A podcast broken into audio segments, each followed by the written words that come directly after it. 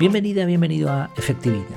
Aquí hablamos de efectividad, claro que sí, pero sin olvidar las cosas importantes de la vida. El episodio de hoy se titula ¿Se puede gastar menos? Bill Gates dice que no. A fecha de hoy, en el planeta hay 8.000 millones 660 mil y pico eh, pobladores, habitantes, ¿no? seres humanos. Estoy mirando en directo una página que te da la estadística en tiempo real. No sé si es muy real porque no sé cómo se puede calcular esto. Seguramente será un poco medio estafa. Pero es bastante curioso el ver cómo se van moviendo las cifras. Ahora mismo, bueno, 8.024 millones de, de seres humanos viviendo en el planeta. Y, por ejemplo, se ve los nacimientos 124 millones este año mientras que las muertes de este año son 48 millones. Hoy va por 319.256, 7, 8, 9, 60, 61. Bueno, va más rápido de lo que puedo incluso contar con la voz. Mientras que las muertes pues van, van aumentando pero no al mismo ritmo. Crecimiento poblacional este año, 76 millones. Hay 76 millones más. Crecimiento poblacional hoy, 195 mil y pico, también subiendo. Muy interesante esta estadística, pero bueno, es algo que ya sabía. La cantidad de habitantes del planeta sigue subiendo y cada vez el consumo por habitante es mayor. Pero los recursos del planeta son finitos, se acaban. ¿Cuál es la solución? Pues una alternativa, hay otras, pero una alternativa de la que se está hablando es el llamado degrowth, o no sé por qué la Wikipedia lo vierte en francés, el decroissance de croissance. En español de crecimiento, pero suena más feo, la verdad. pero es más fácil, de crecimiento. Bueno, da igual cómo lo llamemos, Bill Gates dice que no, que nanay, que eso no es posible. ¿Qué piensas tú? ¿Se puede gastar menos? ¿Está la humanidad preparada para decrecer? Bueno, pues vamos a hablar de este tema hoy. Antes de nada, recordarte que ya la academia está abierta. Y mira, hablando de crecimiento, lo único que cuanto más crece, más pequeño te hace es el conocimiento, por lo menos ese debería ser el efecto. De hecho, se dice que el saber no ocupa lugar, o sea, aumenta, pero no ocupa lugar porque está en nuestra cabeza. Así que apúntate a un sitio donde podrás aumentar este conocimiento. De hecho, este episodio, ahora ya este episodio y los episodios en abierto son gracias a los miembros de la academia que contribuyen a que yo pueda seguir trabajando de esto. Tienes el grupo privado, tienes los retos mensuales que vamos a retomar a partir de noviembre, bueno, noviembre de 2023, no sé cuándo escuches esto, cómo estará el planeta y cómo estará la academia, pero en este momento pues lo retomamos con mucha ilusión. El club de libros, podríamos llamarlo club de libros. Yo voy leyendo libros, avisaré de cuál estoy leyendo y lo iremos compartiendo. Iré compartiendo citas y cosas que nos vayan, que me gusten a mí y que otros compartirán lo suyo. Y al final de cada libro haré una reseña. Todo esto para los miembros de la academia podcast privado donde estoy compartiendo mis vivencias un poco, eh, reflexiones, aprendizajes de cada semana, curso con el método CAR, cursos flash. Eh, de hecho, va a haber un curso sobre ahorro efectivo y también si quieres clases en directo. Así que un montón de contenido dentro de la academia. Échale un vistazo en efectividad.es. Bueno, hablábamos del decrecimiento como alternativa para consumir menos. Bill Gates, cuando le preguntaron sobre esto, él lleva años preocupado por el impacto en, el medio ambiente y bueno, tiene muchas propuestas para mejorar el mundo y todo eso y, y claro, cuando le preguntaron sobre esto, pues quizás pensaban que su respuesta iba a ser afirmativa, sí, sí, hay que decrecer, esta es la solución. Sin embargo, su respuesta fue tajante. Él dijo, no creo que sea realista decir que la gente va a cambiar por completo su estilo de vida debido a las preocupaciones sobre el clima. Yo no sé qué pensarás tú, yo creo que tienes razón. Ya sabemos que Bill Gates se ha convertido en el foco de las teorías conspiranoicas de medio planeta.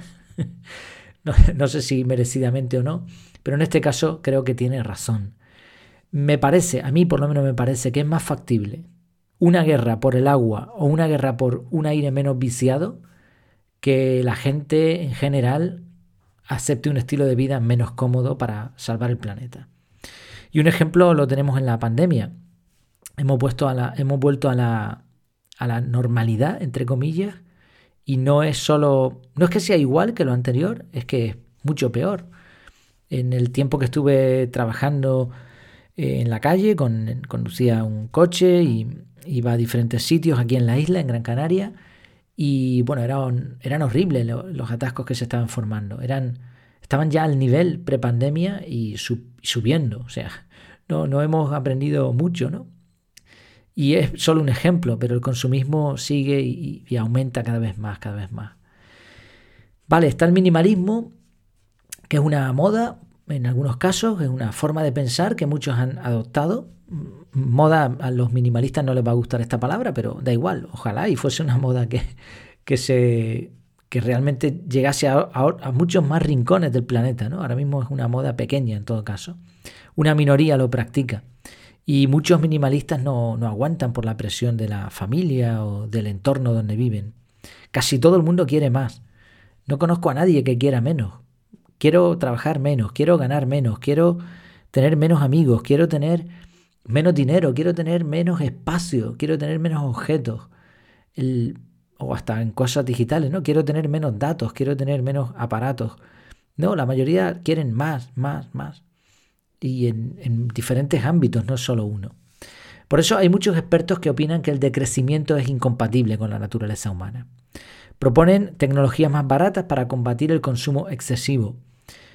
Por ejemplo, no, no te compres un coche de gasoil o de gasolina, sino cómpratelo eléctrico. Sigue siendo consumo, pero no molesta tanto al medio ambiente, por lo menos.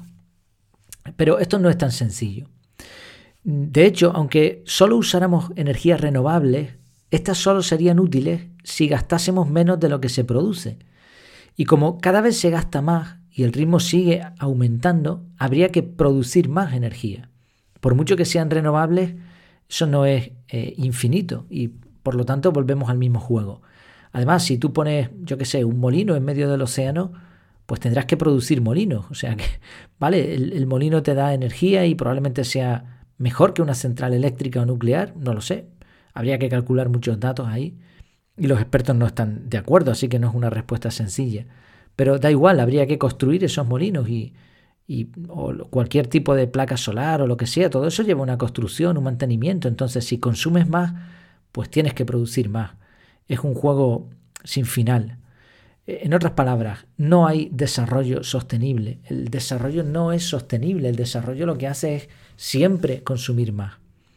Muchos creen que el planeta, por estas razones que estamos comentando, tiene que pasar por una especie de reinicio para que de verdad sea sostenible o por lo menos sea sostenible durante más tiempo. Esto me recuerda a lo que leí en, un libro reciente, Historia del Tiempo, de Stephen Hawking, eh, principio de entropía, que es el grado de desorden molecular de un sistema. Y él explicaba que el tiempo, el tiempo que nosotros entendemos, uno de los tiempos que entendemos es la flecha que aumenta la entropía, porque según este principio la entropía siempre va a más. Sí, desorden molecular de un sistema, pero todo está hecho de moléculas, así que es un desorden global. ¿Hasta cuándo? Bueno, pues ya veremos.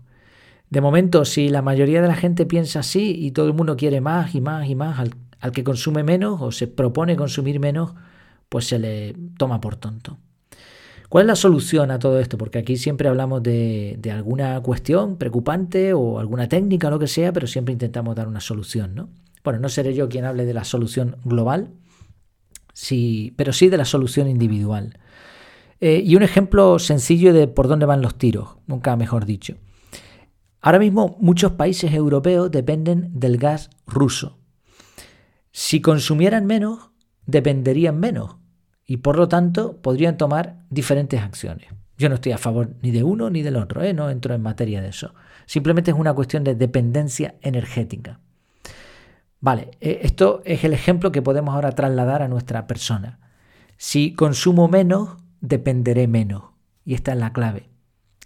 Más allá de que consumir menos sea mejor o peor, o que en muchos casos consumir menos sea más sano. Por ejemplo, comer menos está relacionado con una mejor salud. Pero no hablamos aquí tanto de la cantidad, sino de la dependencia. Si eres fumador o fumadora, dependes del tabaco para sentirte bien y por lo tanto vas a tener que comprar tabaco. Pero si no lo eres, no dependes tanto, quizá dependas de otras cosas. En general, si dependemos menos, por ejemplo, si gastamos menos, tenemos que ingresar menos dinero. Por lo tanto, no necesitamos tantos recursos. El minimalismo evidentemente ayuda, yo soy fiel defensor del minimalismo y cada vez creo que vamos a ir a más en casa, cada vez más minimalistas y si los planes salen bien dentro de un tiempo, pues quizás nos mudemos a un sitio donde podamos vivir de forma más sencilla y tengamos este reinicio personal. Pero aparte del minimalismo hay otra palabra que creo que es clave, efectividad. ¿Cómo no? La efectividad es la mezcla ideal entre conseguir objetivos y gastar pocos recursos, eficiencia y eficacia. La efectividad te va a ayudar a conseguir los objetivos que te pongas, pero sin gastar demasiado. No es un decrecimiento, no se trata de eso, no se trata de recortar y recortar y recortar.